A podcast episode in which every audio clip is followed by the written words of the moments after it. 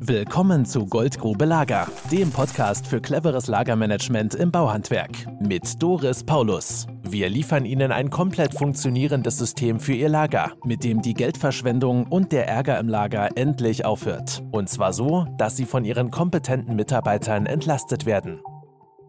Herzlich willkommen, liebe Zuhörerinnen und Zuhörer, beim Podcast Goldgrube Lager. Und heute geht es wirklich ums Gold. Mit Matthias Oelze. Moin. Miguel Caposti. Hallo. Und mir, Doris Paulus. Wir haben gerade darüber diskutiert, über unser neues White Paper, nicht verrechenbare Zeiten. Und da sind wir über verschiedene Sachen gestolpert. Und dann haben wir uns gefragt, ja, was sind denn nicht verrechenbare Zeiten auf der Baustelle? Haben wir da einen Einfluss drauf? Da haben wir natürlich Einfluss drauf. Also auf der Baustelle, vielleicht nicht so direkt, aber auf alles, was vorher und nachher passiert. Ne, nämlich morgens, wenn die Mitarbeiter das Material für die Baustelle zusammensammeln, suchen und nachmittags, wenn sie von der Baustelle zurückkommen und das Material wieder einsortieren. Und da hast du gerade so schön gesagt, Miguel, äh, da wollen sie alle einen Lageristen. Und warum? Ja, es ist ja oft so, dass die Betriebe halt gerne Lageristen haben möchten, damit der den Monteuren halt das Material hinterm Hintern wegräumt, damit halt das Material, was die Monteure von der Baustelle wieder mitbringen, nicht, äh, ja, dass die Monteure es halt nicht selber wegräumen müssen, so dass diese Zeiten halt nicht auf den Auftrag erscheinen. Und dann sind sie nicht vorhanden, diese Zeiten. Ne? Das ist dann so irgendwie Harry Potter. Oder wie? Was? Ich sage, dann sind sie verschwunden. Dann sind sie verschwunden, weil wir haben einen Lageristen, der das macht. Und ein Lagerist ist ja unproduktiv und den wollen wir am liebsten eigentlich auch nicht haben, weil wir wollen irgendwie gar keinen haben, der im Lager steht. Und es muss irgendwie alleine durchs Regal schweben, das Material. Und interessant ist ja auch, was heißt nicht verrechenbaren Zeiten in der Werkstatt? Also mal ein kleines Beispiel. Wenn ich als Schreinerin ein Bett kalkuliert habe, dann habe ich gedacht, vier Tage, 32 Stunden muss das fertig sein. Mehr ist da nicht dran. Woran ich nicht gedacht habe, ist, dass meine Leute losgelaufen sind, die sind in die Bretterhalle gelaufen, haben das Holz umgesetzt, um an die Bretter zu kommen. Und damit war der Gewinn des Auftrags schon kaputt, bevor er angefangen war. Aber das habe ich nicht gesehen bei der Kalkulation. Und genau so hat Tischler NRW einmal 15 Betriebe gemessen. Und in diesen 15 Betrieben wurden unter anderem die Zeiten gemessen für die Bearbeitung des Werkstücks. Also wenn es verändert wurde, umgedreht, weggefahren, angerissen wurde und die Rüstzeiten der Maschinen und noch andere Zeiten. Aber das waren die Grundzeiten. Die Betriebe waren zwischen zweieinhalbtausend Quadratmeter groß und voll technisiert und einem kleinen Betrieb mit 300 Quadratmeter. Die Betriebe hatten an dem Tag, da wurde jeweils ähm, ein Geselle willkürlich ausgesucht und ihm seine Zeit wurde gestoppt. Und die Betriebe hatten eine Veränderung des Werkstücks in Prozent von 28 Prozent bis 52 Prozent. Im Mittel hatten sie etwa 15 Prozent Rüstzeit.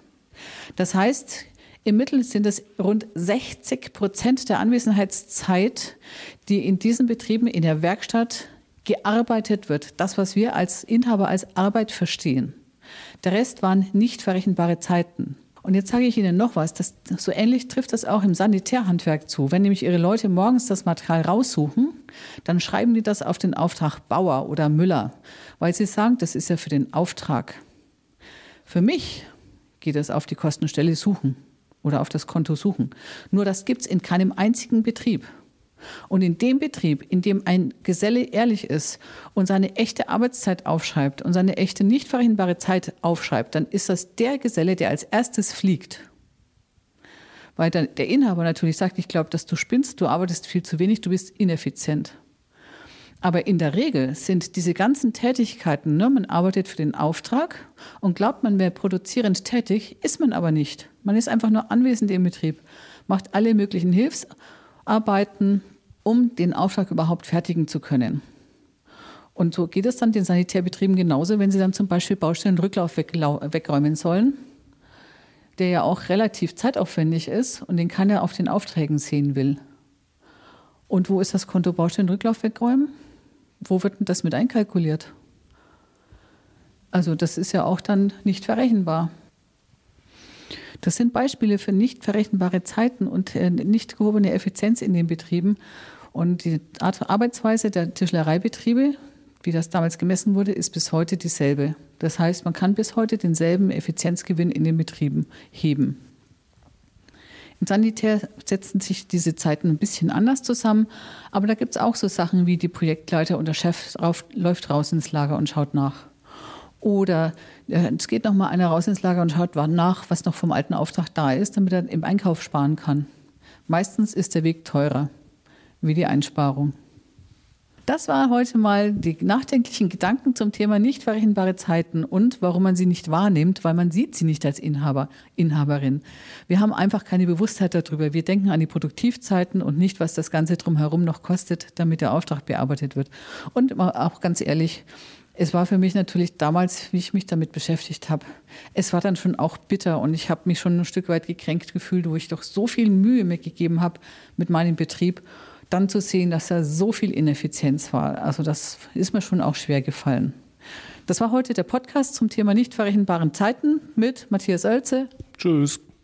Mit Miguel Caposti. Ciao. Und Doris Paulus und ihren Gedanken als Inhaberin, die ich damals so hatte. Tschüss! Wenn Ihnen der Podcast gefallen hat, freuen wir uns über eine 5-Sterne-Bewertung in Ihrer Podcast-App. Und bis zum nächsten Mal. Ciao! Das war Goldgrube Lager. Wenn Sie mehr wissen wollen, melden Sie sich heute noch für ein Infogespräch.